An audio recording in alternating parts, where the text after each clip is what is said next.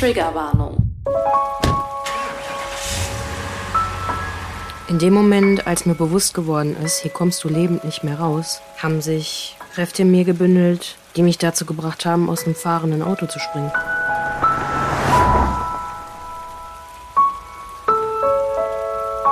Hey, ja klar. Ähm, komm vorbei. Ich wusste nicht, damit umzugehen. Im Nachhinein habe ich alle Beweise vernichtet. Ich war direkt duschen und habe mein Bettlaken in die Waschmaschine gestopft. Das war alles, was ich hatte.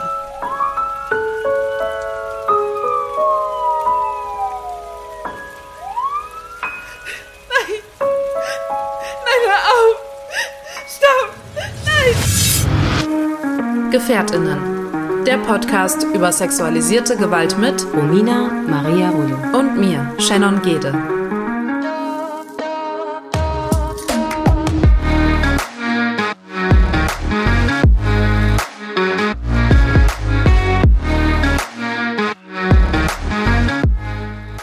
Wir sind Überlebende sexualisierter Gewalt und möchten in diesem Podcast unsere Erfahrungen mit euch teilen. Wir möchten damit GefährtInnen einen sicheren Ort geben und nicht pauschalisieren. Für die folgende Episode GefährtInnen sprechen wir eine allgemeine Triggerwarnung aus. Hallo Shannon, Hallo Romina. herzlich willkommen im Jahr 2024. Stimmt. Die erste Folge. Du, ich habe mir überlegt, für dieses Jahr brauchen wir vielleicht immer eine Einstiegsfrage, die gar nichts mit unserem Thema zu tun hat. Komplett random. Einfach so, um reinzukommen. Ja, Darf ich dir die erste stellen? Ja, Konsens ist da, kannst du mir gerne stellen. Wenn du ein Baum sein müsstest, welcher Baum wärst du? Und, äh, hier, wie heißen die in der Toskana? Wie heißen die, diese schmalen, langen, hohen Bäumchen, die diese Straßen zieren?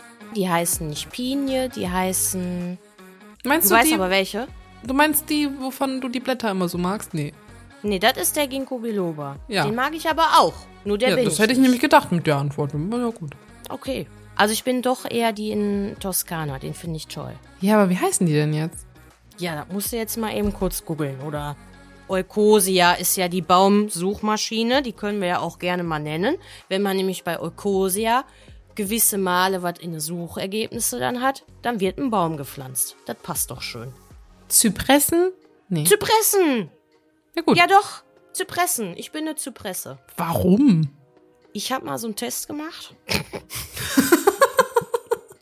also erstmal, ich finde die wirklich wunderschön. Sollte ich jemals irgendwas in Form von Eigentum haben oder Besitz oder keine Ahnung, dann äh, möchte ich gerne so vorne Zypressen auch haben oder in meinem Garten. Finde ich schön.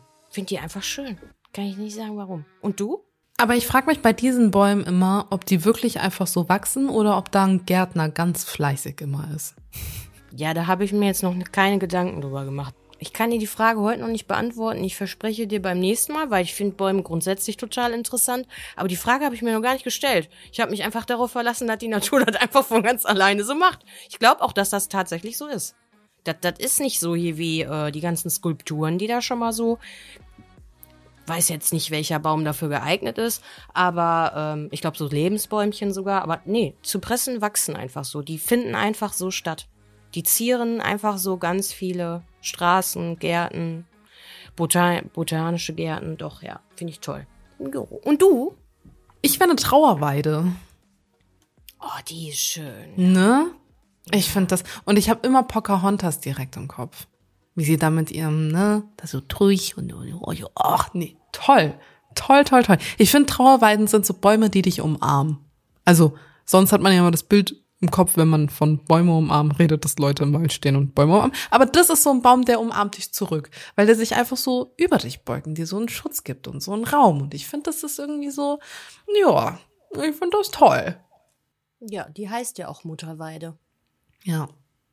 Und deswegen ist das so was äh, Behagliches, habe ich auch das Gefühl. Obwohl die Trauerweide heißt und vielleicht auch viele Menschen das automatisch mit was äh, Traurigen oder vielleicht auch eher negativ Traurigen verbinden, finde ich da total positiv auch in Bezug äh, auf Thema Trauer. Also irgendwie gibt das der Baum ganz viel. Ich habe ganz viele Aufnahmen in meinem Handy, äh, wo ich Naturalben habe, wo ich das so abfilme, wenn dann der Wind kommt. Und die das finde ich so schön zu beobachten, weil man das ja auch hört, so, ne? Also die kleinen Blätterchen, wie die dann so Geräusche abgeben. Ja. Richtig schön. Richtig. Toller Baum. Ne? Und da kommen wir tatsächlich auch schon zu dem Thema, was ich ähm, heute ansprechen wollte. Und zwar habe ich zum ersten Mal das Gefühl, dass Trauer auch etwas Positives hat. Und zwar, dass es Menschen verbinden kann. Und auf eine sehr, sehr emotionale, aber so nahe und verletzliche Ebene, die mit so viel Respekt behandelt wird. Also ich habe fast schon das Gefühl, dass ich über die Trauer mehr Akzeptanz unter den Menschen, die betroffen sind, ähm, spüre, als von Betroffenen sexualisierter Gewalt. Weil ja, auch bei der sexualisierten Gewalt ist ein Zusammenhalt da, aber ich finde, da ist direkt mehr so ähm, dieser Frust dabei über Systeme, dieser Frust über Ungerechtigkeit, dieser Frust auch vielleicht die Schuld bei sich selbst zu suchen ähm, oder die Situation falsch eingeschätzt zu haben oder oder oder also diese ganzen Gedanken, die man sich ja selbst irgendwie macht oder vorwirft, berechtigt oder unberechtigt. Und bei der Trauer, klar, ich habe ja auch schon viel über Schuld gesprochen und Trauer und wie ich mich dabei fühle, aber es ist viel mehr ein wirklich etwas, was übergeordnet ist und was du wirklich nicht beeinflussen kannst. Das trifft jeden von uns. Und das ist nicht etwas, wo das Schicksal dich rausgepickt hat und gesagt hat, jo, okay, alles klar, du musst die Scheiße fressen hier, sondern es ist etwas, womit wir uns alle früher oder später beschäftigen müssen. Und das hat, jeder hat so viel Respekt vor diesem Thema, dass es trotzdem A, ein Tabuthema ist, was ich nicht verstehen kann, weil es betrifft jeden von uns. Aber B, jeder so viel Angst davon hat, dass jeder so viel Respekt vor dem Betroffenen an sich auch selbst hat, so dieses krass, dass du da jetzt schon durchgegangen bist und Hut ab und dies und jenes und ich möchte nicht mit dir tauschen und sonstiges. Und sowas habe ich zum Beispiel bei sexualisierter Gewalt noch nie gehört. So dieses, oh, mit dir würde ich aber nicht tauschen wollen oder hm, Hut ab, dass du es geschafft hast. Also so von Leuten, die es überhaupt nicht betrifft oder in der akuten Situation nicht betrifft. So, das ist dann eher so eine Neugierde und eher so ein vielleicht auch böse formuliert, aber so dieses Gossip-mäßige auch mehr dahinter. So, man möchte die Story erfahren und was ist da passiert und True mhm. Crime und Drama und so, ne? Und bei Trauer ist es eher so dieses, boah, scheiße, jetzt ist das Thema viel zu nah und eigentlich möchte ich darüber nicht reden, weil ich mir einbilde oder vielleicht auch die Hoffnung in den Menschen aufkeimt, umso, umso mehr sie dieses Thema verdrängen und umso weniger sie darüber reden, umso wahrscheinlicher ist es wohl in ihren Köpfen, dass es sie auch bald nicht treffen wird. So, weißt du, was ich meine? Und dann ja. ist es eher so dieses, ach krass, okay, bei dir ist das passiert, boah, mein Beileid und ich bin voll überfordert, aber ich würde niemals was gegen dich sagen in der Situation, weil ich so viel Respekt davor habe. Und das würde ich mir so sehr bei sexualisierter Gewalt wünschen, dass Menschen bei den Betroffenen auch nicht direkt anfangen zu sagen, oh, ne, was hat's an und so? Das fragt auch keiner. Oh, ne, hier beim Krebs hast du nicht, hast du hier nicht irgendwie Medizin studiert? Was ist denn da los? So. Sondern da ist direkt irgendwie diese Akzeptanz, dass diese Situation in einen geschützten Raum behandelt werden muss. So.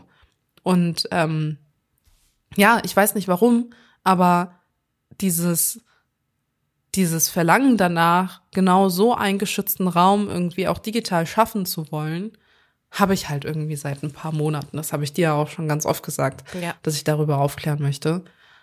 Aber seitdem ich das so ein bisschen angestupst habe, und zwar eigentlich noch gar kein Konzept habe für das, was ich da jetzt tun werde, aber ähm, seitdem ich so das Feedback dafür bekommen habe und sehe, dass Menschen aus einer ja Anteilnahme, nicht an meinem Schicksal, sondern an ihrem eigenen Schicksal, da ganz anders und ganz sensibel drauf reagieren, finde ich den Austausch so viel anders als zu Gefährtinnen, so. Und das ist erschreckend eigentlich. Du hast ganz viel genickt bei meiner, bei meinem Monolog. Hast du Gedanken?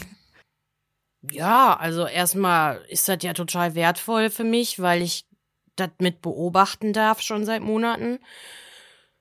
Schon ist auch wieder so ein Wort im Jahr 2024, was wir hier bei unseren ZuhörerInnen hoffentlich immer im Gedanken streichen, weil schon soll überhaupt gar keine äh, Bedeutung haben, zeitlich, temporär. Aber ich darf dich halt dabei begleiten und für mich ist das ein Geschenk, weil du mir wichtig bist und als passiv betroffene Person, so sehe ich mich in Bezug auf das Thema Trauer halt, ähm, fehlte mir ganz oft einfach so ein bisschen so dieses Greifbare.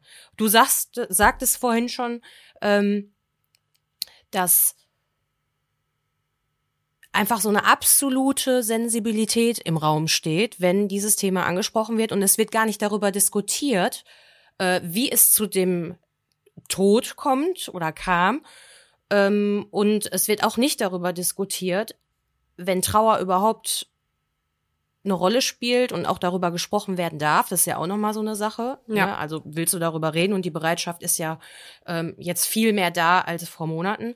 Ähm, ich finde, äh, Trauer ist dann irgendwo so eine abgeschlossene Wirklichkeit. Bei sexualisierter Gewalt habe ich ein bisschen das Gefühl, dass wir da Spielraum bieten, auch selbst. Ähm, also ich ertappe mich auch selbst bei der sexualisierten Gewalt einfach im Vergleich zum letzten Jahr 2023. Ähm, wie oft gebe ich anderen Menschen Spielraum, über dieses Thema überhaupt eine Wahrscheinlichkeit nennen zu dürfen, ist das jetzt wirklich sexualisierte Gewalt oder ist das nicht? Und wie viel Respektlosigkeit kommt dann auch in dem Moment bei uns an, in Betroffenheit? Und ja, dieses Gefühl habe ich bei Trauer und Tod gar nicht. Das wird nicht diskutiert. Das findet einfach statt. Das ist da und dann, ähm, ja, entweder schreckt das einem Person ab und die kann da gar nichts mit anfangen und die weiß auch gar nicht, wie sie es kommunizieren darf und soll. Deswegen finde ich das schön, dass wir dieses Instrument haben der Sprache und lernen auch gemeinsam viel mehr. Ja. Ja, das einzig Negative, was mir dann bei der Trauer eben auch schon auffällt, in dem Austausch, den ich jetzt so vor kurzem erst angestoßen habe, ist, dass Menschen das auch sehr mh, hm, privilegiert sehen, wie meine Trauer stattfinden darf. So, weil ich eben den Raum bekomme, weil ich zum Beispiel auch ein Netzwerk habe, was mich auffängt und ich glaube, das auch nach außen spürbar wird, ähm, weil viele natürlich auch sagen, sie kriegen diesen Raum gar nicht. So, also dann es kommt auch schnell dieses, ja, sag mal hier, schon eine Weile her, äh, bist du immer noch down deswegen so, das Leben geht weiter, bla bla, so und die Sprüche, die gibt's natürlich auch in der Trauer. Und die gibt's auch in der sexualisierten Gewalt. So dieses, ja hör mal, jetzt kommst du hier mit der Geschichte von vor zehn Jahren an, so, ne, ist das jetzt hier nicht schon längst rum? Also äh, komm mal von deinem Ex weg, so, nach dem Motto, ne? Ähm, und da gibt's auch eine Parallele, wo es eben auch unsensible Menschen gibt und ich glaube, das kannst du in keinem Thema ausgrenzen. So, die Idioten gibt's immer. Aber so dieses Grundprinzip von Akzeptanz oder auch Respekt davor ist halt nochmal was ganz, ganz anderes bei der Trauer als bei etwas, was ey, jede zweite, dritte Frau äh, trifft ähm, und aber noch abgetan wird von wegen, naja, nee, also es ist so selten, so, das ist ja, gar nichts hier, worüber wir reden müssen. Ähm, und das, ja, muss man, muss man eigentlich auch nicht weiter kommentieren, aber mh. Hm. ich glaube, wir werden das noch sehr, sehr oft, genau diese Bereiche sehr, sehr oft beleuchten äh, und kommentieren. Ja. Denn dieses Thema wächst ja auch damit, dass wir drüber sprechen und dass dieser Kontakt auch mit dem Thema entsteht. Und ich kann mir sehr gut vorstellen, dass es viele Menschen auch im Bereich GefährtInnen gibt, die halt, weil Tod passiert, der findet statt, den kannst du nicht wegschieben. Irgendwann, wie du schon gesagt hast, trifft es ein. Und mir ist immer wieder, immer deutlicher auch geworden durch die Zeit letztes Jahr, dass ähm, wir haben den ein oder anderen Austausch und ich habe versucht, dir irgendwie was Schönes zu schreiben und was Sinnvolles zu schreiben mit dem Stein. Und irgendwie ist mir dann im Nachhinein aufgefallen, ja, aber das ist ja, also der Sinn kam irgendwie dann danach, als ich selbst nochmal drüber gestolpert bin über die Wörter. Es ist so, du kannst, klar, wenn du klein bist, als Kind, jugendlich, wie auch immer, also so der Tod meiner Oma, ja, der ist für mich Greifer und es war für mich eine schwere Zeit, aber es war für mich eine schwere Zeit. Es ist nicht mehr so schwer für mich. Das, was du erlebst und immer noch weiter erfahren wirst, ist was ganz anderes, eine ganz andere Frequenz, auch in meinem Alter jetzt gerade und mit der Reife, die ich so mitbringe. Die Gespräche, unsere Qualität, die sind einfach komplett anders, weil ich aber auch den Raum von dir bekommen habe und ich den alleine mir gar nicht hätte geben können. Und ähm, ja, ich denke schon, so wie es auch mit Gefährtin ist, wir sind jetzt zwei Jahre hier. Hm. Wenn ich daran denke, was vor zwei Jahren war und wo wir jetzt gerade stehen und welche Worte ich damals für sexualisierte Gewalt gefunden habe, obwohl ich da schon dachte, ach, das ist schon intensiv und wir tauschen uns aus und das ist das ein anderer Tonus und ich bin dankbar, dass ich diesen diese Frequenz jetzt gerade so mit dir hab. Das soll jetzt auch nicht esoterisch oder spirituell sein mit dieser Frequenz. Ich meine einfach, eine Muskulatur hat ja auch eine Ja. gewisse Frequenz und Tonus, sondern es ist einfach eine andere Spannung. Ich bin da, ich mein Herz ist auch bereit für dieses Thema, weil das könnte ja auch sein, dass ich dir hätte sagen können, so Shen, ich finde das total toll, aber dann lass noch mal einen extra Podcast oder wer weiß, was noch auf, auf ZuhörerInnen wartet, vielleicht kommt das auch noch, aber ich brauche hier meinen Raum und ich kann das Thema jetzt irgendwie nicht noch auch noch mittragen, aber nee, also wie du schon sagst, auch das wird nicht, dieser Kelch wird nicht an mir vorbeigehen. Ich werde in diese Situation auch kommen und ich bin total froh, dass ich dich da so an meiner Seite hab. Ja, ist jetzt schon wieder voll romantisch hier. Aber ja, so ist das halt, ne? Ja. Ja. Ist auch eine Challenge für mich, diese Emotionen freizugeben. Ich weiß nicht, wie geht's dir denn damit? Also ich habe am Anfang echt schon Sprechsperre gehabt in den ersten Produktionen, die wir hatten bezüglich äh, Mama. Und das war für mich nicht so einfach. Jetzt weiß ich nicht, ich habe irgendwie so ein bisschen eine längere Leine von dir. Weil ich aber auch sehr dankbar bin, dass du mir schon ein paar Sachen gesagt hast, die vielleicht nicht immer so Sinn machen dann in Betroffenheit miteinander zu sprechen. Was meinst du da? Nee, ähm, also ja, dadurch, dass halt, du hast es vorhin auch schon gesagt, so die Bereitschaft mehr da ist, darüber zu sprechen und auch den Raum mehr zu öffnen, habe ich auch das Gefühl, dass auch andere viel mehr diesen Raum auch annehmen können und die, die, die Grenzen nicht mehr so eng sind, dass man Angst hat, eben doch mehr zu triggern als zu helfen, so. Ähm, dadurch, dass der Raum einfach größer geworden ist und ähm, ja, ich auch, auch, ich sag mal nicht unemotionaler, aber mh, schon in einer gewissen Distanz vielleicht drüber reden kann. Also noch nicht so weit, wie man vielleicht irgendwann mal ist. Aber es ist ja nicht so, dass ich direkt, wenn ich über Mama rede, anfange zu weinen oder so. Das war ja am Anfang ganz, ganz anders. Da musste man das Wort Mama sagen und das war so wusch. Und jetzt ist es halt eher, wenn man tiefer eintaucht. Also es ist auch für mich in, im Reden eine ganz andere Ebene. Also es ist genauso wie bei der sexualisierten Gewalt. Am Anfang über die Vergewaltigung konnte ich sehr, sehr wenig reden, ohne direkt irgendwie körperliche Flashbacks auch zu haben. So. Und jetzt muss ich, um das zu bekommen, schon sehr tief in Triggerpunkte reingehen oder mich sehr tief damit auseinandersetzen, so. Ähm, und das geht von einzelnen, keine Ahnung, Momenten, wo ich doch nochmal das Gefühl habe, ich muss gucken, ob wirklich mein Täter noch in der Stadt wohnt, in der ich ihn vermute, so. Ähm, das habe ich viel, viel seltener, als ich es am Anfang hatte, aber schon noch in gewissem Maße, dass ich eigentlich davon überzeugt bin, zu wissen, wo er lebt. Ähm, um einfach so ein Sicherheitsgefühl irgendwie für mich zu haben. Aber auch alleine darüber zu reden, das hätte mich damals schon in Bilder im Kopf zurückgeworfen, die ich so intensiv gar nicht mehr spüren möchte. So. Und das ist ähnlich tatsächlich bei dem Prozess mit Mama. Also wenn ich darüber ähm, rede, ist es nicht direkt so, dass ich das Gefühl und ähm, die Bilder von ihrem Tod irgendwie direkt vor Augen habe, sondern es schleicht immer mehr so dieses Mama-Bild auch wieder ein. Also das vor der Krankheit und vor dem Tod. So und ähm, das ist auch das, was ich zum Beispiel bei der sexualisierten Gewalt nach der Vergewaltigung viel weniger gesehen habe von mir. Also dieses Wer war ich vor dieser Vergewaltigung? Weil das gab's nicht mehr so für mich. Also das war für mich dann einfach ein ja, auch von außen abgeschlossenes Kapitel, was ich nie schließen wollte eigentlich. Ich wollte ja mein altes Ich eigentlich nie gehen lassen, aber es war weg so. Und natürlich, Mama ist auch weg, aber die Erinnerungen davor sind so viel, ich sag mal, was, was die Trauer auch an sich wieder irgendwie besänftigen kann, was ich zum Beispiel von der Vergewaltigung nicht behaupten kann.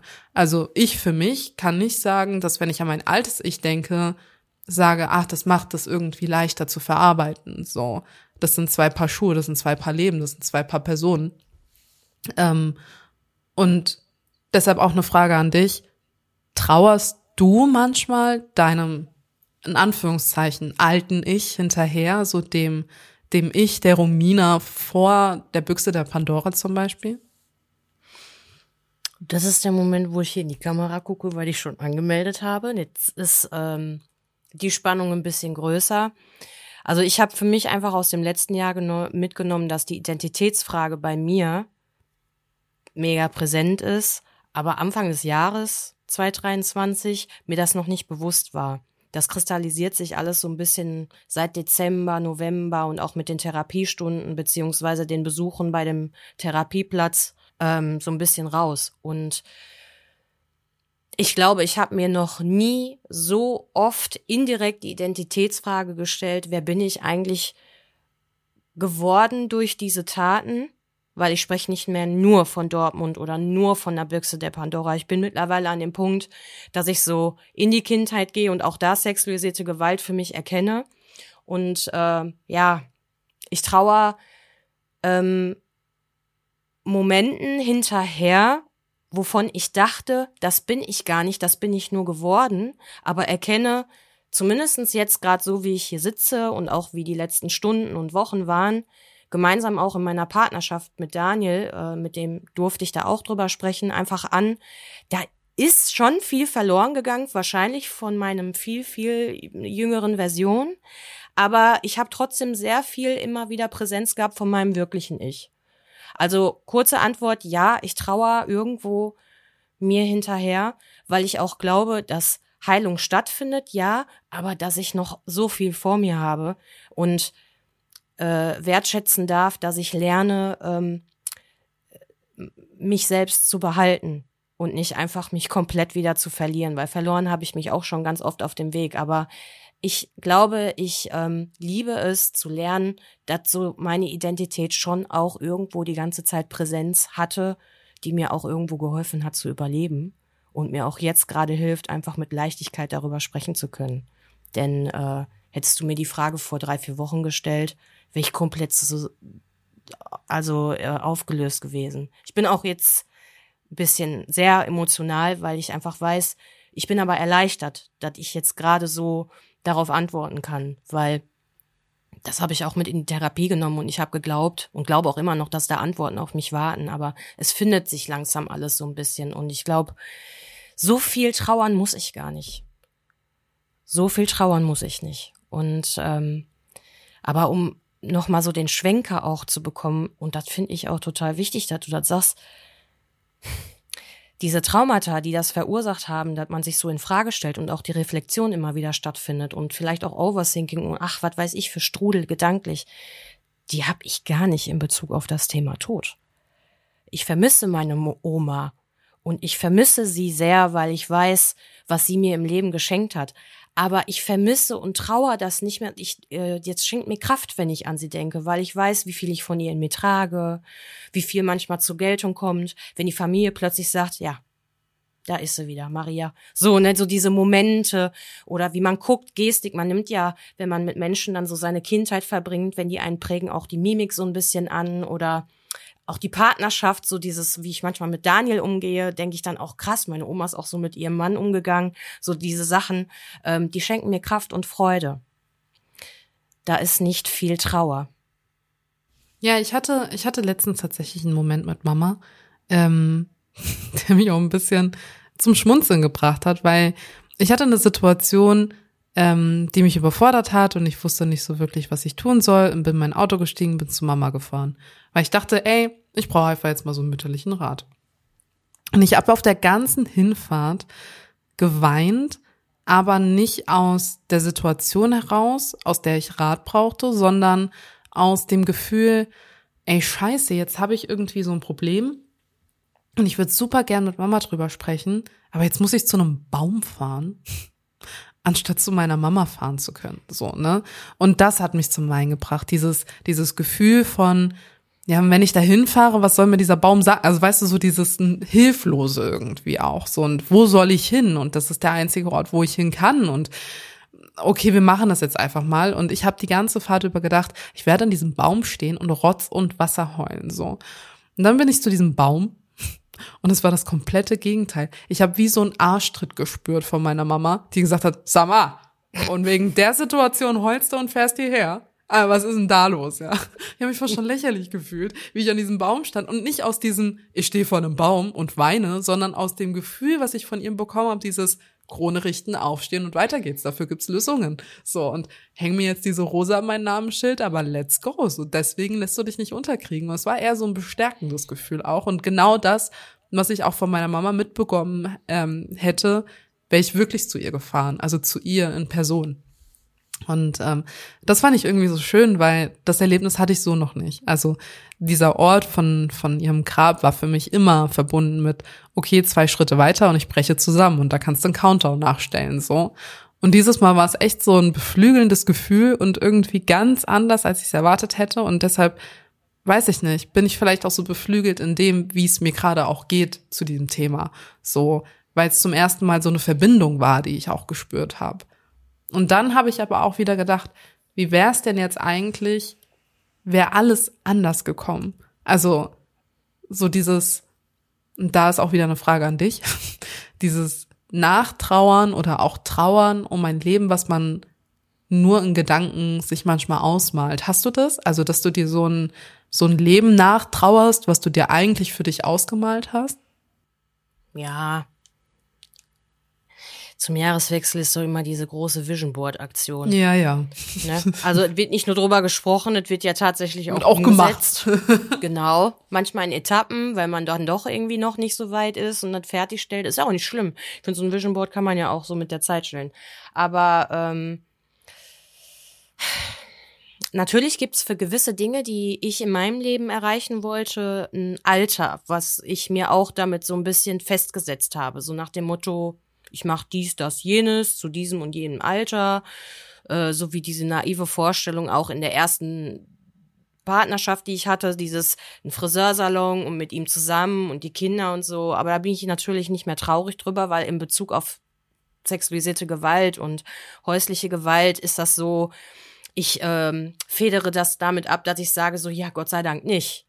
Und das sollte ich auch alles gar nicht sein, weil das ist ja sowieso nicht meine Identität gewesen. Ich wäre ja eigentlich gar keine Friseurin geworden, sondern ich hätte studiert und dies und das. Aber ähm, ich hatte den Moment in meinem Erstgespräch, als ich den äh, Therapieplatz für mich gefunden habe, ähm, als die Therapeutin zu mir sagte, ähm, weil wir auch dieses Thema, sie hat mir ähnliche Fragen gestellt, kommen wir ja gleich noch zu, ähm, die eine therapeutische Wirkung haben und ja, ich äh, weiß nicht, ich war da so verwirrt und habe mich irgendwie voll geschämt, weil ich dann plötzlich gedacht habe, ja krass, eigentlich wolltest du doch noch so viel bis zu deinem jetzigen Alter schaffen und jetzt kommt aber Traumata und Gesundheit und irgendwie ein Schicksalsschlag und da sagt sie so, ja, ich meine, Sie sind doch noch jung genug. Sie können von heute auf morgen doch noch alles machen. Und eigentlich weiß ich das auch.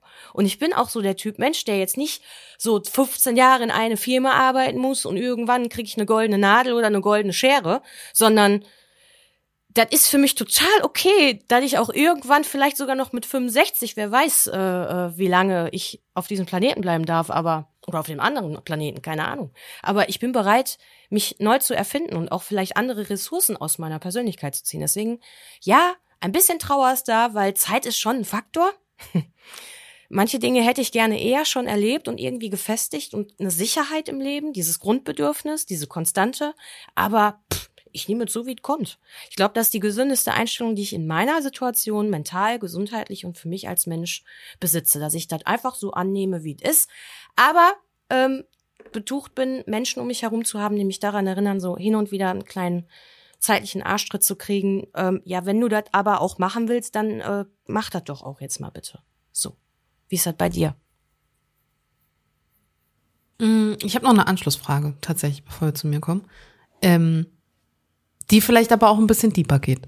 Und zwar trauerst du einer sicheren Kindheit hinterher, in der nee. du dich sicher gefühlt hast, weil du vorhin so Gewalterfahrungen vielleicht auch in der Kindheit angesprochen hast. Da kam ja, das wobei, nee, aber ganz schön schnell. Ja, also ich, ich bin total, also ich bin richtig, ich bin voll okay mit meiner Kindheit. Ich schwärme auch gern darüber und mir fällt auch immer wieder in solchen Gesprächen auf, also ich spreche total gern über meine Kindheit. Ich weiß, dass ich Typ Mensch bin, ein Typ Mensch bin, der ähm, immer eher das Positive sieht und wahrscheinlich auch traumatechnisch Sachen erlebt habe, die in der Kindheit auch nicht. Ich meine, ich bin auch irgendwie mit drei fast ertrunken und solche Sachen. Aber das ist nicht das, was mir dann einfällt, wenn ich über meine Kindheit spreche. Und die Sicherheit, die ich von meiner Familie bekommen habe, sprich meine Mutter in dem Sinne, dieses, die war immer da, ähm, zu Hause und in ihrer Art und Weise. Also ich habe dieses ich fühle mich wohl, wenn ich an meine Kindheit denke. Und da ist es nicht so, dass ich mir denke, ach, das hätte aber ruhig anders sein können. Also ich bin, eine Sache ist schon so ein Punkt bei mir, obwohl es total belanglos sein kann für viele Menschen, aber ich habe mir mit sechs Jahren echt gewünscht, zur Mini-Playback-Show zu gehen, zu Mareike Amado.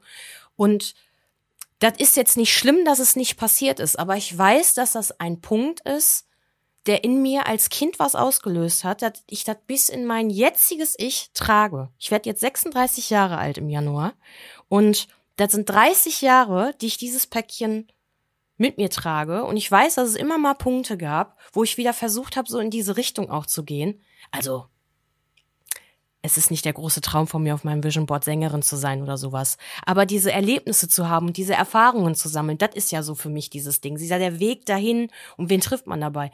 Das ist so ein Punkt, pff, da bin ich noch nicht so ganz drüber hinweg. Da muss ich wahrscheinlich noch dran arbeiten. Ich habe meine Eltern darauf angesprochen.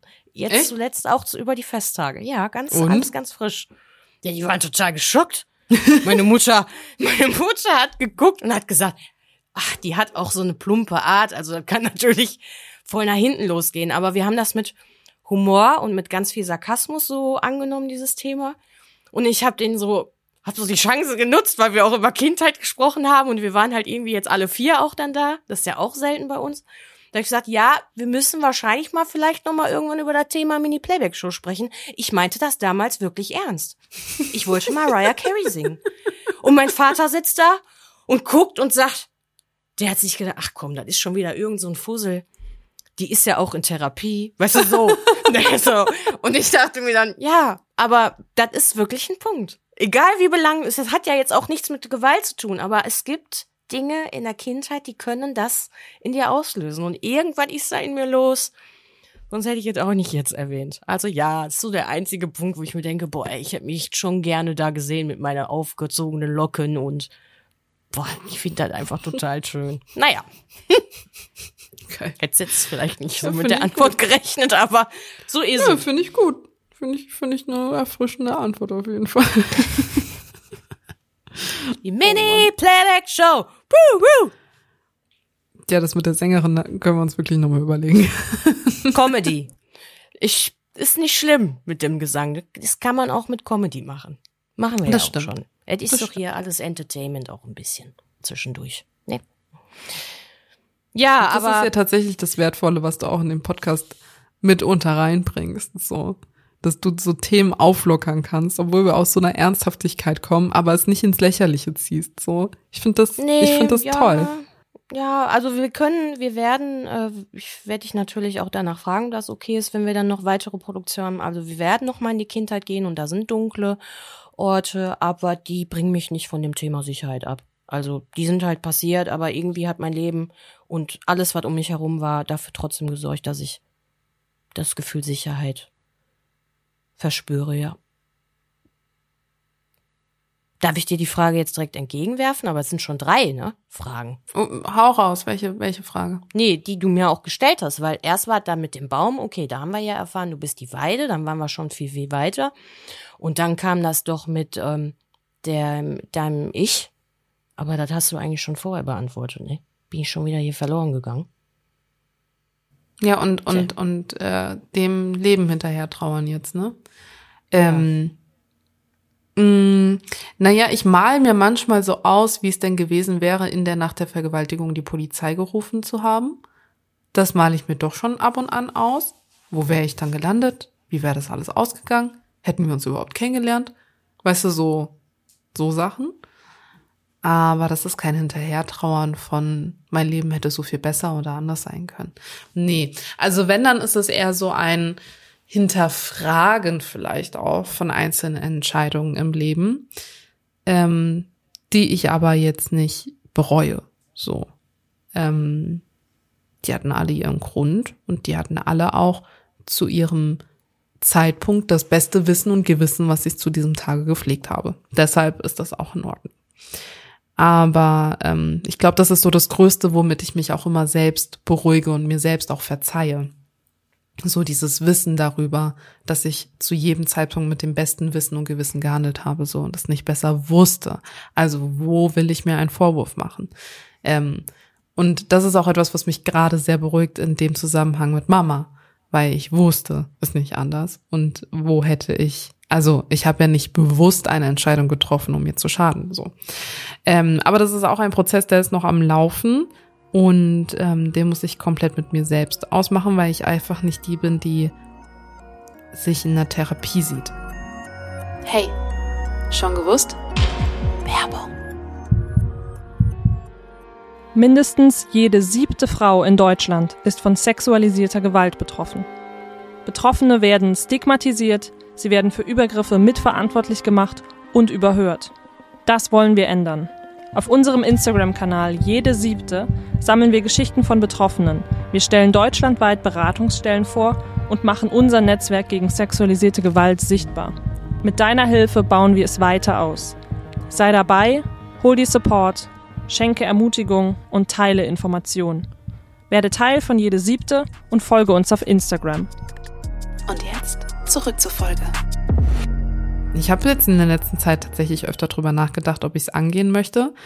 Aber ich habe mich klipp und klar schon wieder dagegen entschieden, ne? Hat das So. ein bisschen was auch mit den Informationen außerhalb des Podcasts in Bezug auf den Prozess meiner Therapie zu tun? Oder Mhm, da kannst du dich ganz klar von trennen. Ja. Das ist jetzt hier ein kleiner Spoiler, weil das haben wir ja noch gar nicht erwähnt. Ja, das stimmt. Aber da wollte ich gerade drauf hinaus. Ach, guck mal, was eine Brücke. wow. nee, aber also, Nein, aber ich find's trotzdem total interessant, dass du sagst, ich, ich trenne mich von diesem Gedanken Therapie. Super wertvoll, weil es ja auch eine Entscheidung, die du da für dich triffst und auch schon lange vielleicht getroffen hast. Oder gab's mal Momente, wo du auch den Mom so dachtest, so, oh, Also im letzten Jahr nicht vor allen Dingen. weiter. Doch, doch, im Ja. letzten Jahr. Vieles, vieles.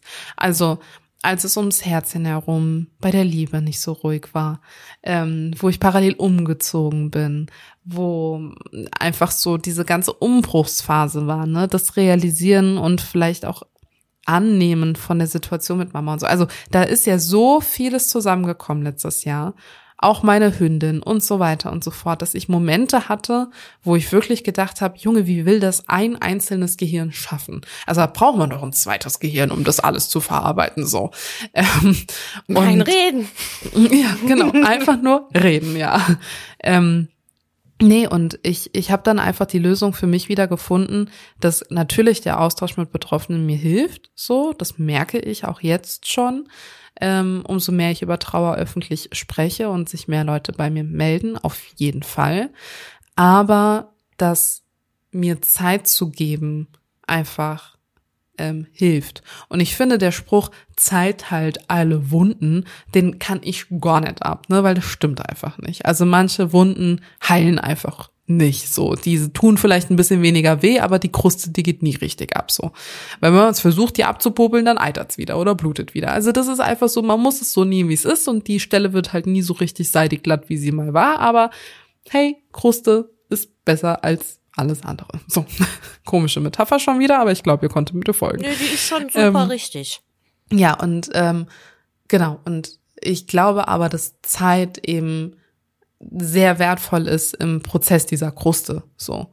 Und einfach damit umzugehen und dass es nicht schlimmer wird, sondern einfach auf dem Stand vielleicht auch bleibt oder man sich auch damit anfreundet, dass diese Stelle eben immer sich so anfühlen wird, wie sie sich jetzt eben anfühlt, so. Ähm, und das möchte ich mir einfach geben. Einfach Zeit. So. Wenn ich, wenn ich merke, hey, mir tut es nicht gut, ähm, Weihnachten beispielsweise mit meiner engsten Familie zu verbringen, also meine väterliche Familie oder Mama oder was auch immer, also so dieses, dieses wirklich eigentlich meine Familie, dann mache ich es nicht. Und das habe ich auch dieses Jahr nicht gemacht. So, ich habe Weihnachten zum ersten Mal ohne meine Familie gefeiert und auch Silvester.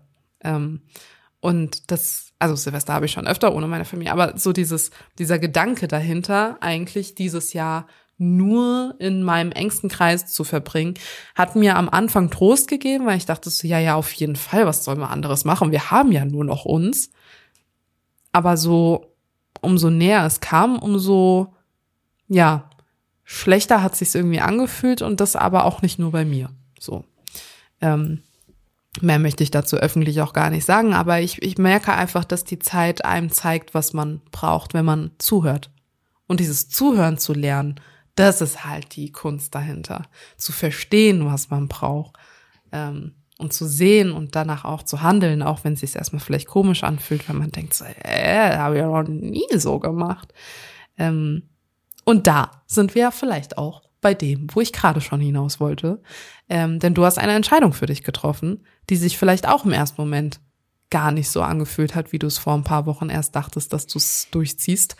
Ähm, magst du uns ein Update zu deiner Therapie geben? Ja, ich mach die nicht. Nein. Und nein. Ja. Zweimal nein. Okay. Also ermutigt hat mich der Gedanke auch durch den Austausch. Denn das, was du gerade gesagt hast, ist das Aller, Allerwichtigste. Dieser Austausch unter Betroffenen. Wir wissen hier bei Gefährtinnen, gerade im Bereich sexualisierter Gewalt, ist das so, natürlich kann da auch viel ähm, Verschnitt bei sein. So Sachen, die man einfach nicht braucht im Austausch, weil wir lernen ja auch im über die Dinge sprechen.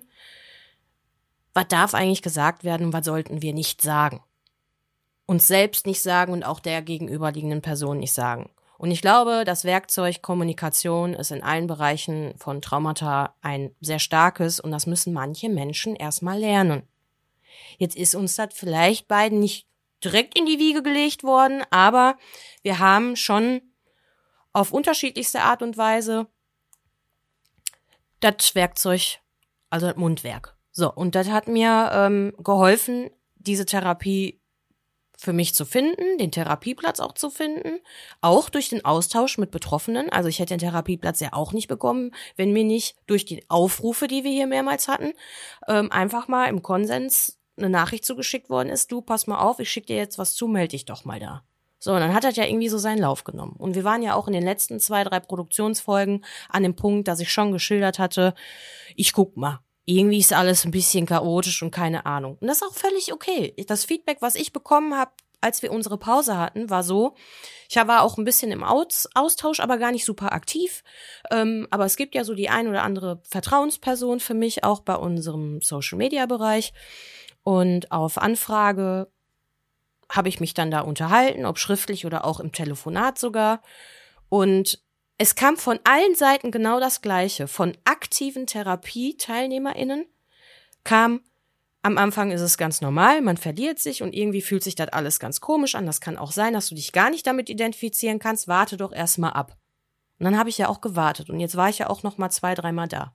Aber Nachdem ich im ersten Gespräch mit dieser Haupttherapeutin dort, die das Ganze auch irgendwie ziert, mit ihrem Profilbild und mit ihrem Website und so was alles, und das Erstgespräch, das hat sich ja so gut angefühlt. Ich weiß noch genau, als ich im September da war und danach unsere Produktion war und ich es kaum abwarten konnte, darüber zu sprechen, so, boah, endlich, ne? Diese Verzweiflung, äh, legte sich so ein bisschen und es kam so dieses, okay, jetzt fange ich langsam an, da wirklich richtig Respekt vorzuhaben, weil jetzt wird's ernst. Naja, und dann kam dieses erfrischende, plötzliche Melden von der Therapeutin, die mich dann therapieren wollte, die nicht die, das Erstgespräch geführt hatte, aber mit der hatte ich auch nochmal ein Erstgespräch. Und ich bin mit meinem offenen Herzen da reingegangen und habe mir gedacht, du gibst jeder Person eine Chance, weil entweder es passt oder es passt nicht. Und irgendwie hatte ich das Gefühl, dass es passt. Aber dann war so Unsicherheit da. So, und jetzt wissen die, die schon länger hier dabei sind, ich bin mehr so der Menschentyp Chaos aber liebendes Chaos. Ich, ich liebe das Chaos, was ich hab und wenn da mir jemand nicht mit klarkommt, dann ist das okay und dann versuche ich auch irgendwie noch ein bisschen Schadensbegrenzung zu betreiben, aber irgendwie geht dieses Chaos gar nicht aus meinem Leben und ich nehme das langsam immer mehr an.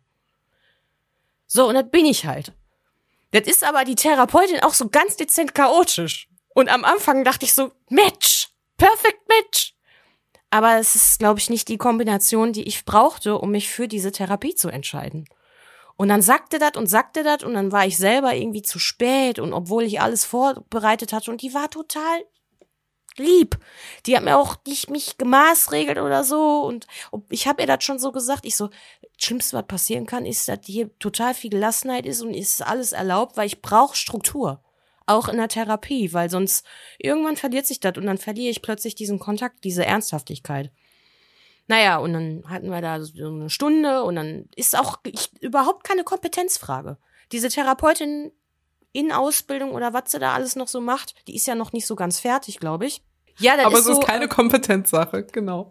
Nee, also so, ich habe nicht dieses Gefühl gehabt, dass ich irgendein, also dass ich unverschämterweise sage, dass ich mir anmaße zu sagen, ja, jetzt für mich kompetenztechnisch, also irgendwie ist das nicht so, dass keine Ahnung. Ne, ich lasse mir Füße aufmalen, ich lasse alles aufmalen, ich mache alles mit, egal welche Therapieform, aber ich hatte nicht mehr dieses Gefühl von, da bin ich gut aufgehoben. Ja, und von allen Betroffenen kam erfrischenderweise eine Bestätigung, so, das ist wichtig, dann suchst du dir eine andere, wenn es beim ersten Mal nicht geklappt hat, dann beim zweiten Mal, dann dauert das vielleicht und ich gehe auch weiterhin auf Suche. Das ist nicht so, dass ich das Thema komplett streiche, aber ich hänge mich jetzt nicht mehr an diesen einen Strohhalm, an diesen einen Therapieplatz, obwohl da alles toll ist. Ich meine, da kann man auch schön essen gehen, da kann ich trotzdem hinfahren. Aber ich werde das da jetzt nicht weitermachen. Und ich bin auch ein bisschen traurig darüber, immer noch, weil ich so dachte, so, boah, jetzt Januar, alles fängt an und das wäre ja jetzt so ernst geworden auch. So diese ersten Gespräche wären jetzt vorbei und dann wäre auch der Krankenkassenantrag und so was alles durch. Vielleicht hätte ich mehr Antworten gekriegt, aber mm, die wollte ich gar nicht mehr haben. Und wie geht's jetzt weiter? Ja, äh, hier, so wie du das eigentlich auch gerade schon schön gesagt hast, glaube ich auch, dass in meinem Bereich, wo ich gerade stehe, sehr viele Antworten mich gefunden haben. Aber ich habe immer noch sehr viele Fragen in Bezug auf Traumata. Es ist immer noch viel, viel mehr auch dieses Thema Büchse der Pandora und Kindheit. Deswegen sage ich auch, klar gab es da Momente, die sind nicht richtig in meinem Leben gelaufen. Gar, auf gar keinen Fall. Aber da gehe ich hin hoffentlich mit therapeutischer Hilfe. Also ich mache mich weiter auf die Suche und habe jetzt schon mal eine E-Mail rausgeschickt an zwei, drei andere Stellen und guck einfach mal, was da so zurückkommt. Weil die Erfahrung habe ich jetzt einmal gemacht, dass das alles dauert, dass man nicht mehr verzweifelt ist, wenn das nicht sofort alles funktioniert. Und ähm, wir haben auch im Social-Media-Bereich dankbarerweise einen Account. Da sind so zwei, drei Beiträge gewesen von der Füchsin, die auch gesagt hat, so also sie hat das einfach wieder gespiegelt, dieses gib dich nicht mit dem ersten Therapieblitz zufrieden, weil man halt dann so verzweifelt ist und bleibt da einfach nur, weil du höflich bist, weil auch die Therapeutin hat irgendwann mal zu mir am Telefon gesagt, so, ja, sie wissen ja, dass sie nicht wegen mir hinkommen. Und ich schon wieder so mein Augenrollen hatte und dachte so, äh, ja, an dem Punkt war ich auch schon. Ich weiß, People Pleaser, olympisches Gold habe ich schon. Aber ähm, das war so, das fand ich eher unpassend von ihrer Seite, wenn ich ehrlich bin. Das hätten sie sich eigentlich nicht laut ausdenken müssen, sondern das weiß ich auch. Sondern so dieses, vielleicht dadurch, dass sie mich auch noch nicht so ganz greifen konnte, menschlich, weiß ich nicht. Also irgendwie war ich da so über den Dingen und dann habe ich mir gedacht, oh nee, komm. Weiß ich jetzt nicht, was das ist, aber ich bin total im Frieden mit dem Gedanken, ich mache das da nicht weiter. Das und ich habe auch schon alle Menschen in meinem Umkreis also ich musste mich gar nicht viel erklären, außer bei Daniel. Der ist Echt? aber auch ein anderer Mensch. Ja, ja, der hat sofort, der fand das gar nicht gut. Ich fand auch seine Reaktion nicht gut, aber das haben wir dann geklärt und ähm, habe ihm auch gesagt, also das geht gar nicht. Wenn ich mich entscheide, was nicht zu machen, ich weiß, bei Daniel ist das so ein Motivationsding. Dieses, ich möchte dich trotzdem nochmal darauf aufmerksam machen, dass du dich damit gut gefühlt hast. Ja, habe ich gesagt, Daniel. Aber wir haben auch ein paar Gespräche nicht geführt, die ich schon mit anderen Menschen geführt habe. Da musst du jetzt erstmal wieder aufholen.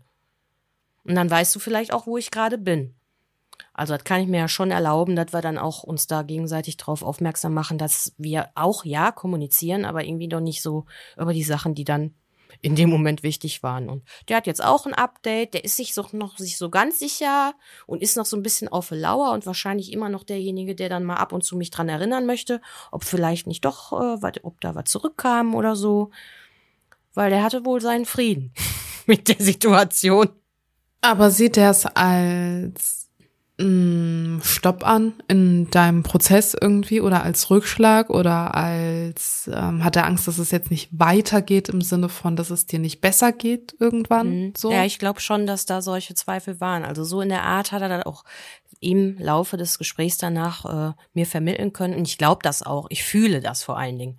Egal was er sagt, ich fühle das, was er mir da vermitteln möchte, auch wenn er manchmal ein bisschen unglücklich ist. Und ich spüre das, ja.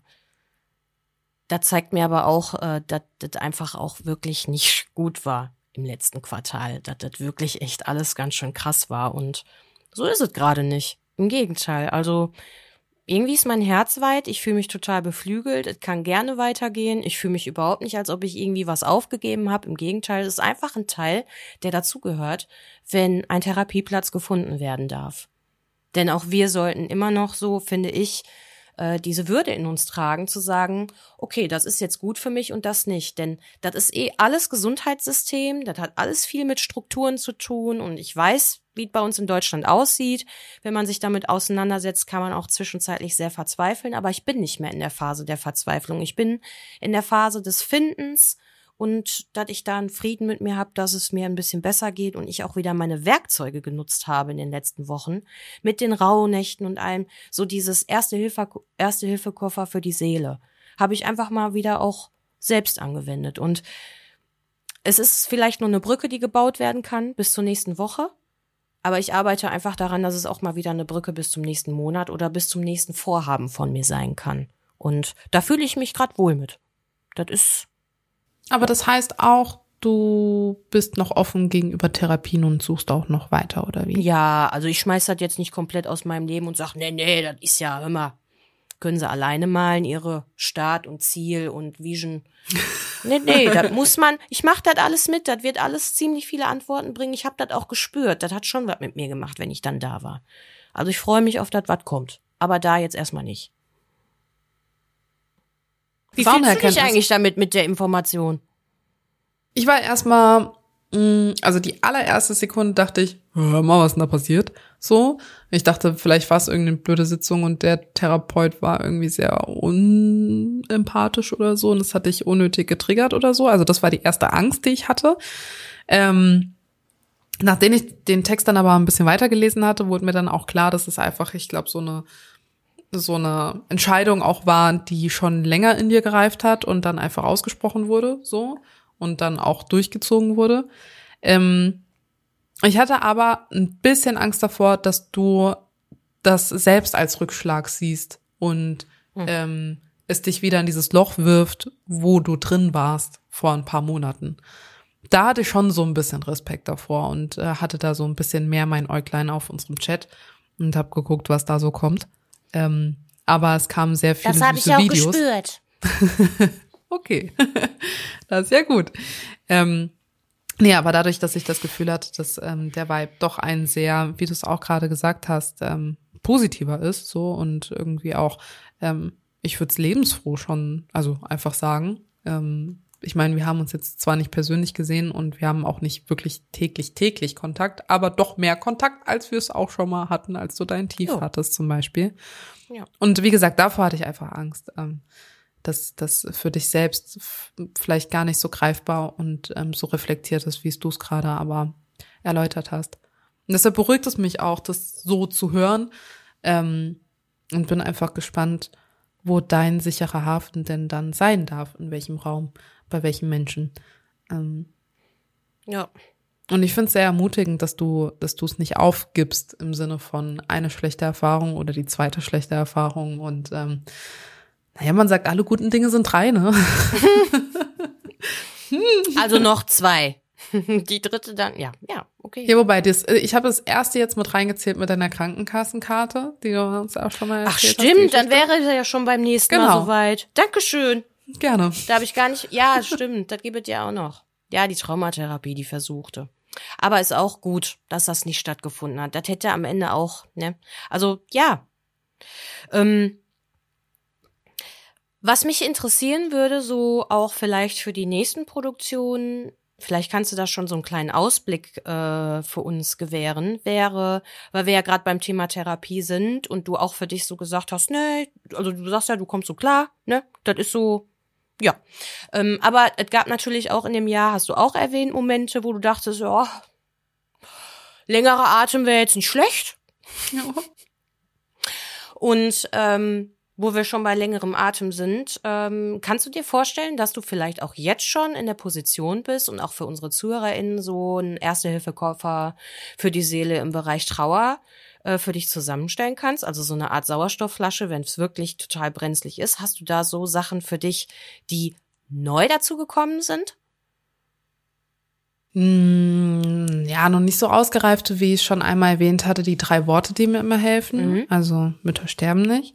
Ähm, das ist ja so mein Allheilmittel gerade irgendwie. Das äh, schmiere ich ja auf jede Wunde, die gerade irgendwie ähm, aufklafft. Aber was mir vielleicht helfen wird, und das ist aber noch nicht das, ich sag mal, das Schlüsselelement, sondern vielleicht ist es nur der Weg dahin, ähm, ist tatsächlich mehr wieder zu mir zu finden. Also mehr wieder irgendwie auf mich auch zu achten. Und das verbinde ich mit Sachen, die ich mal geliebt habe und sehr oft getan habe wie zum Beispiel Shootings. So, jetzt hatte ich zuletzt das erste Shooting und ich fand's super. Ich habe mich richtig toll gefühlt. Ich habe mich auch mal wieder so richtig wie ich gefühlt. Ich sah toll aus.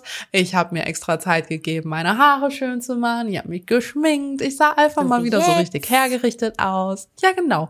Und es hat sich so richtig gut angefühlt. Und dann waren auch noch die Fotos so, wie ich sie mir vorgestellt habe und sogar noch besser. Und ich war so, toll.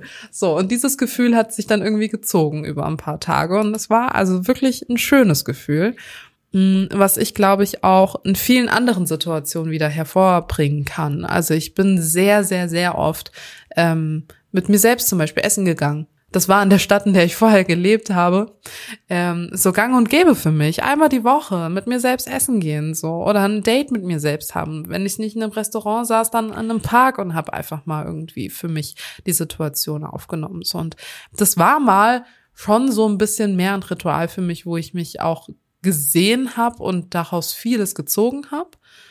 Das habe ich ja komplett vernachlässigt. Also wann bin ich dann das letzte Mal mit mir essen gegangen? So. ähm, und solche Sachen. Also so ein Bewusstsein dafür schaffen, wer ich sein möchte wieder und welche Teile ich mitnehmen möchte und welche ich ausreifen möchte und so ein bisschen so, ja, weiß ich nicht. Ich pack nicht nur meinen ersten Hilfekoffer, sondern ich pack so meinen mein Koffer. So, wer bin ich? Wer will ich sein? Wo soll's hin? Was möchte ich anderen irgendwie mitgeben? Was möchte ich, was andere von mir denken vielleicht auch? Wen möchten sie sehen? Was möchten sie mit mir verbinden? Und da führt ja vieles dazu. Mein Insta Instagram-Account, äh, hier Gefährtinnen, bei der Arbeit, mich mehr definieren und so weiter und so fort. Ja. Und das sind natürlich auch wieder sehr viele neue Anstöße und sehr, sehr viele neue Wege und bestimmt auch viele Umbruchsphasen wieder und viel aus diesem Comfortzone hinaus. Aber das ist ja das, was ich immer hatte in mir, dieses kleine Feuer. Ich, ich saß ja nie still. Und die letzten Monate saß ich doch sehr viel, sehr still. Auch wenn ich umgezogen bin und auch wenn ich jeden Tag öfter rausgehe, als ich es vorher in meinem Leben getan habe, durch meine vier Pfoten, die hier lang tapsen. Aber ähm, trotzdem, in mir war es sehr ruhig. Und das kenne ich von mir gar nicht. Und das will ich auch so gar nicht. Deshalb, ja, mal gucken. Irgendwo führt's mich hin und ich habe das Gefühl sehr nah wieder zu mir selbst.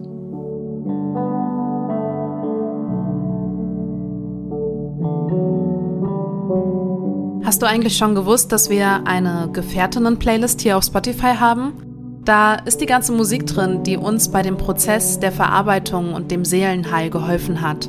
Vielleicht ist da auch etwas für dich dabei. Klick dich mal rein.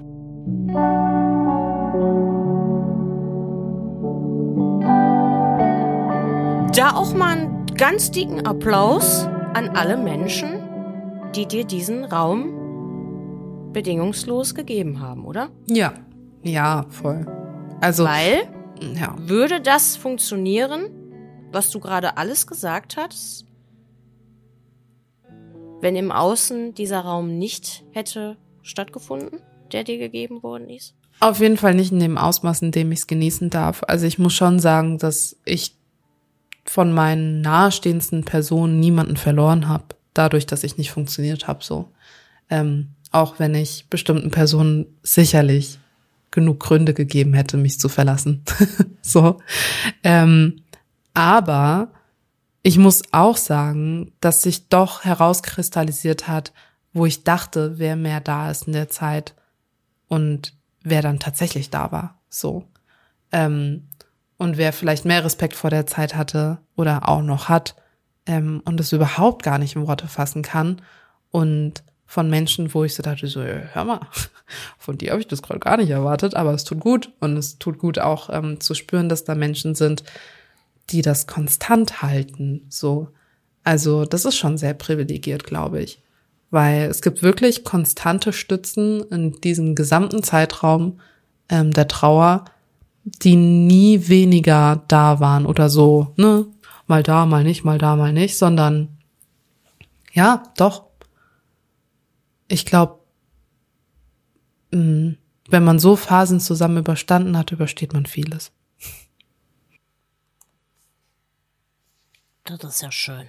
Das war jetzt gar kein Phishing for Compliments. Ich wollte da jetzt auch gar nicht so auf mich selbst projizieren, weil ich hatte jetzt irgendwie so beim Sprechen, als du das da alles so schön aufgezählt hast, das Gefühl, nee, das möchte ich nicht damit sagen. Ja, aber, aber das wollte ich auch nicht damit sagen. Also ich impliziere es auch mit dir, aber nicht nur. Ja, das, wir zeigen das auch auf unsere Art und Weise und äh, ich weiß das auch zu schätzen, weil ich muss es auch nicht ständig hören, aber ich beziehe das halt auch nochmal darauf, dass du auch erwähnt hattest, Romina, du warst halt in einem Loch. Und wenn man das von einer anderen Person gesagt bekommt, ist das noch was anderes, als wenn du weißt, dass du in einem Loch warst. Das stimmt. Und dass dir die Menschen da draußen gesagt haben, also hat, haben die das, hat dir das jemand gesagt, dass dich, du gesehen wirst in so einem Loch? Jemals? Schon, dass sich Menschen ja? Sorgen gemacht haben, ja. Ja. Also vor allen Dingen aber auch, weil ich ähm, an Gewicht zum Beispiel verloren habe und das sichtbar wird, dass sich da was tut, sage ich mal. Ähm, und also jetzt nicht markant viel also Gewicht verloren, ne? Aber also man, man merkt das ja trotzdem. Dann kommen so Sprüche so, ach guck mal hier, hm, hast du aber auch genommen, geht's dir gut und dies und jenes. Aber ähm, es haben sich auch Leute, und das haben sie auch ausgesprochen, sehr deutlich Sorgen über meine Psyche gemacht, ja. Und ähm, ich habe es dann immer eher als Angriff genommen und war so, hm, kannst du das beurteilen? so. wo, nimmst denn du dir jetzt raus zu beurteilen, ob ich jetzt eine Therapie brauche? Nö. also falls da draußen eine Person ist, die dieses Gefühl bekommen hat, ich habe es auch schon mal gehabt, den Moment mit Shannon. ähm, Welchen? Ich fand den Moment aber schön, wo dein Ego mit mir gesprochen hat, anstatt Shannon.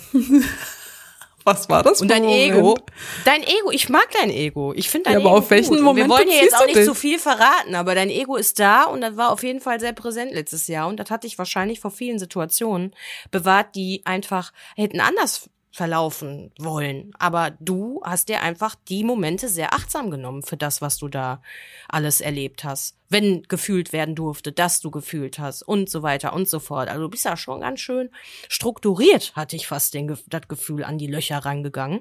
Aber das ist halt das, was du auch sagst. Ähm, und was ich vielleicht auch so ein bisschen mit diesen Fragen mitgeben wollte, nämlich, dass wir ich meine, das sprudelt schon so ein bisschen in dieser Folge das ein oder andere einfach so raus und das finde ich auch schön.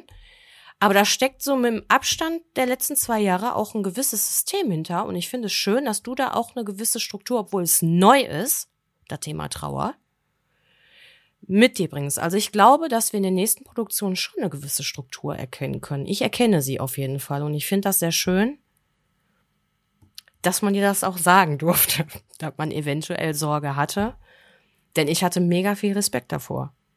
Weil ich habe, nachdem ich das erstmal mit dir über die ganzen Sachen gesprochen habe, erstmal direkt einen Social Media Beitrag am nächsten Tag vor die Birne geklatscht gekriegt. Den habe ich aber dankbar angenommen, weil ich weiß, dass ich diese Stütze brauchte kommunikativ, um überhaupt mit dir in Verbindung zu bleiben.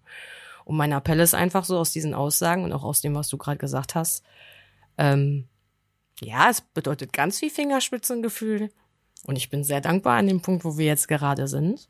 Ich glaube aber, dass wir eine ganze Menge gemeinsam auch in dem Bereich mit dem Mami lernen dürfen.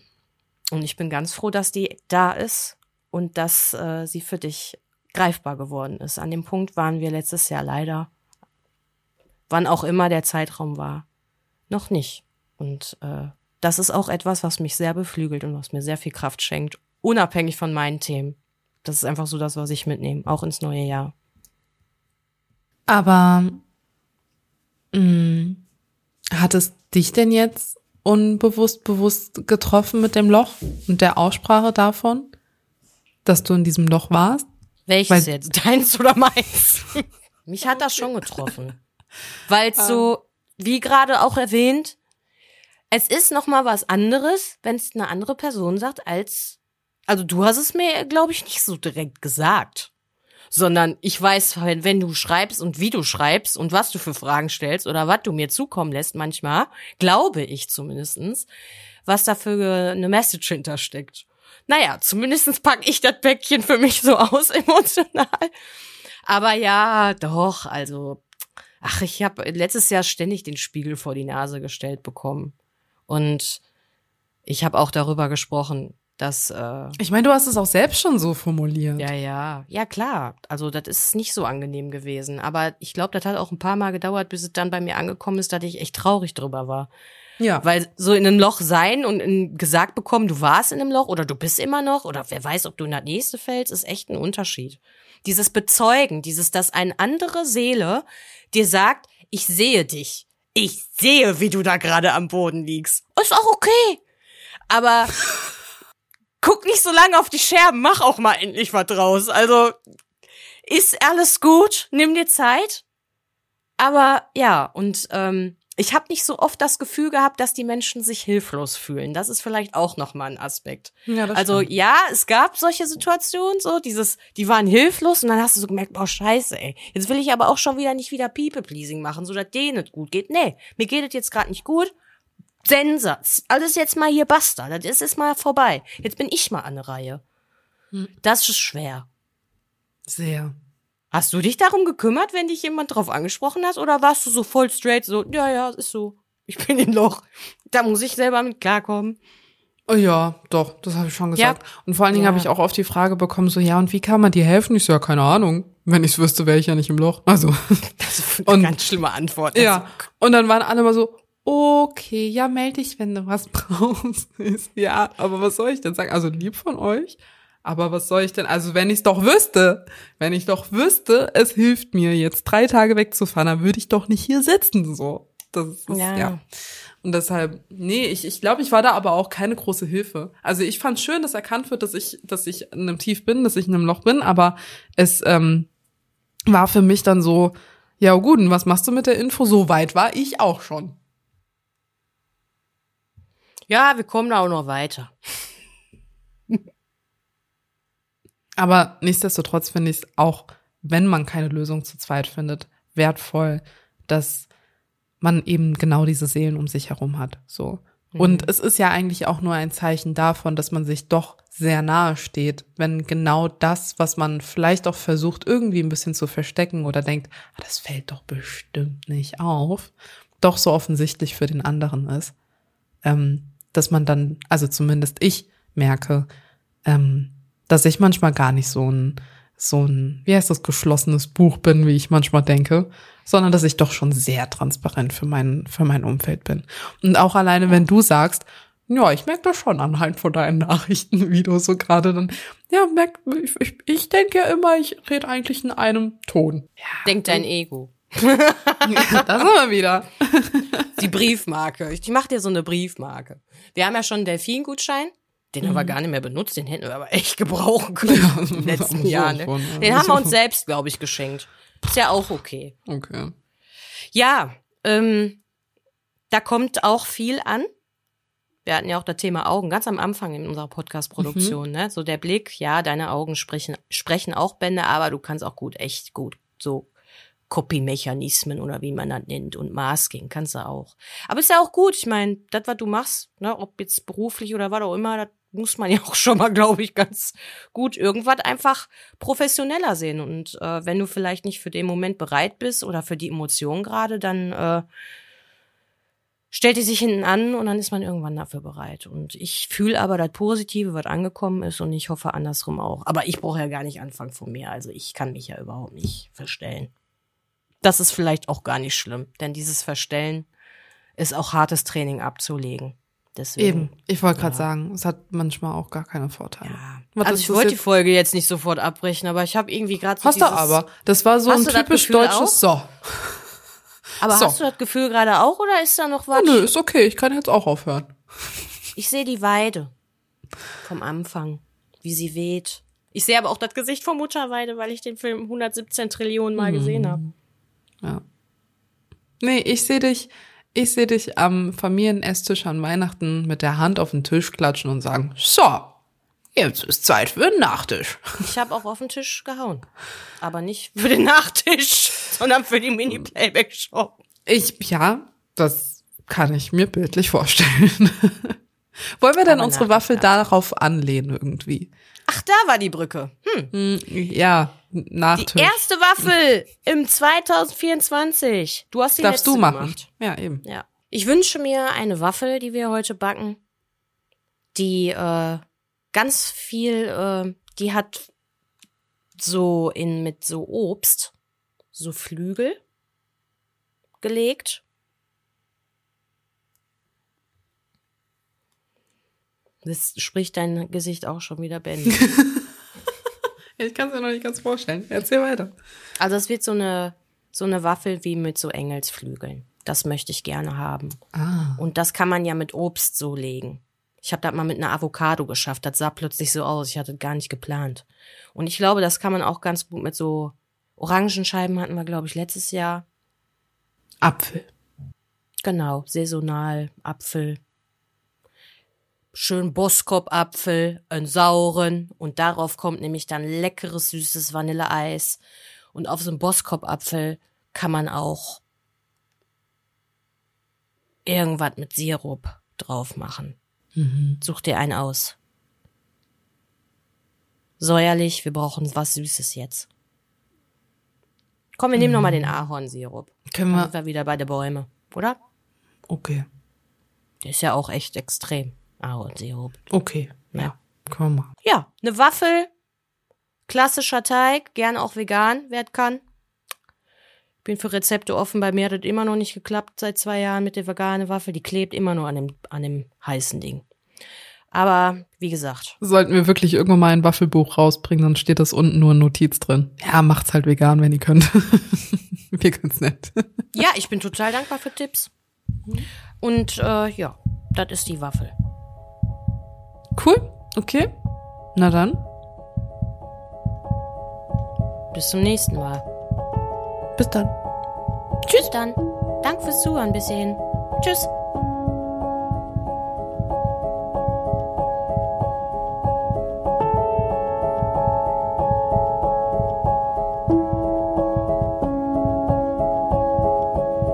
Wenn du betroffen bist von Gewalt jeglicher Art, dann wende dich an eine dir vertraute Person. Auf unserem Instagram-Feed Gefährtinnen findest du mehrere Anlaufstellen, die dir helfen könnten, sei es das Hilfetelefon oder der weiße Ring. Du bist nicht allein.